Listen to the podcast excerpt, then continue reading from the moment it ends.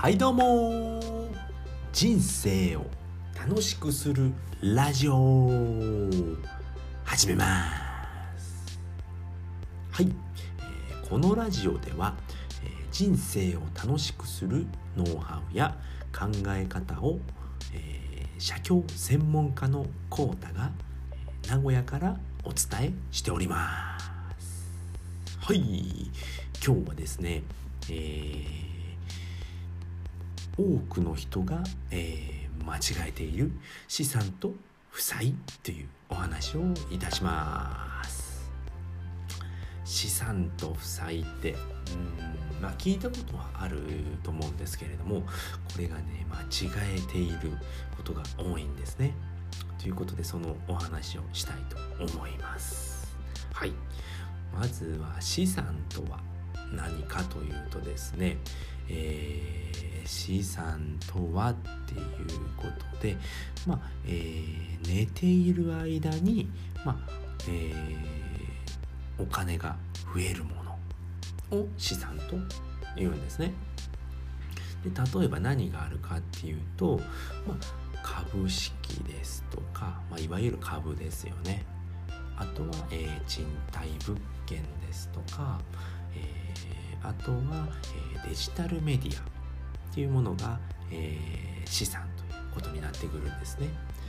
デジタルメディアってなんだよっていう話なんですが、まあ、YouTube ですとか、まあ、ブログであったりですとかっていうものを、えーデジタルメディアっていうものになりますね。でじゃあ負債っていうのは何なんだって言ったら、まあ、負債っていうのは、ま、逆のものですよね。まあえー寝ているうちにお金が奪われていくものっていうものが負債になりますね。まあえー借金ですとかリボ払いだったり奨学金ですね。であとはもう35年ローンの持ち家も、えー実はあのー負債になるんですね。うん、いや持ち家だから負債じゃないんじゃないの？って思いますよね。ここがみんな間違ってるんですよね。実は持ち家っていうのは負債になるんですよね。なぜかっていうと、まあ、住んでいるだけなので、えー利益を生んでないですよね。もしこれが、えー持ち家を貸している場合ですね貸している場合、うん、そうすると賃貸物件になってくるんですよね。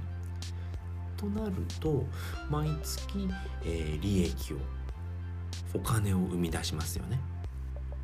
うん、なんで持ち家っていうのはどちらにもなってくるんですよね。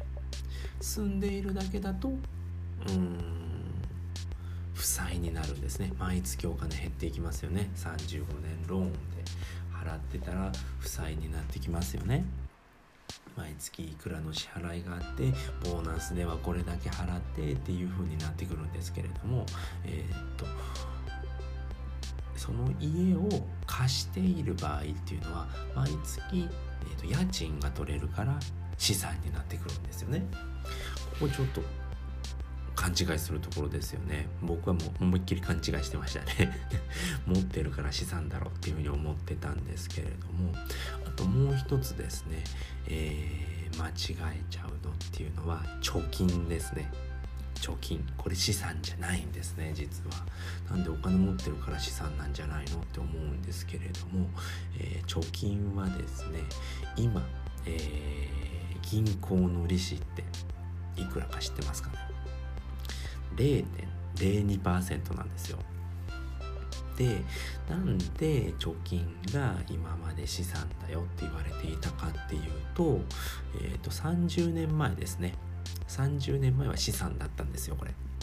30年前は資産なんですよね。なんでかっていうと30年前の利子っていうのが6%もあったんですよね。6%ですよ。全然違いますよね。今。0.02%なんで1000万円、えー銀行に預けておくと、えー30年前は、えー60万になったんですよ。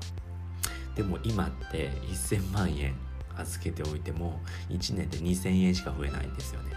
だから、えー、貯金は資産だよって昔は言われてたんですよね。でそれを知ってるのはまあ親世代ですよね僕らで言う。僕今38なんですけれども親世代っていうのはもう貯金はしてるだけでお金が増えてってたんですよね。だけど今はもう全然増えないんで、まあ、貯金も今もう資産ではなくなってるんですね。貯金しているだけじゃ意味ないよっていうことですよね。それを、ま株式投資に変えるだとか、うん、あとは仮想通貨に変えるだとかそういうふうにしないと、えー、利回り利益は発生しないよっていうことなんですよね。はい、ということで今回はですねあの、ま、多くの人が間違えている資産と負債っていうことで資産っていうのは、えー、寝ていても、えー、お金が増えるものですよっていうことですね。まあ、株式だったり賃貸物件デジタルメディアっていうところですね。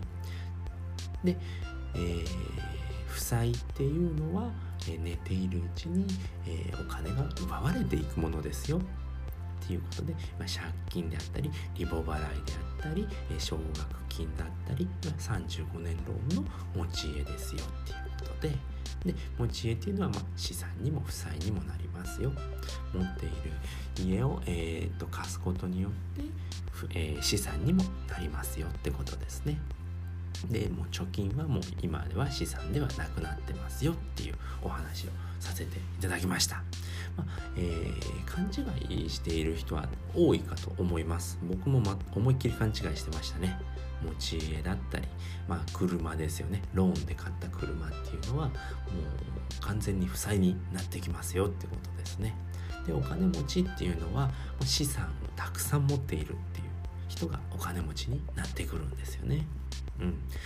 ということで、えー、今回はこの辺りで終わりたいと思います。はい。えー、最後まで聞いていただいてありがとうございました。バイバーイ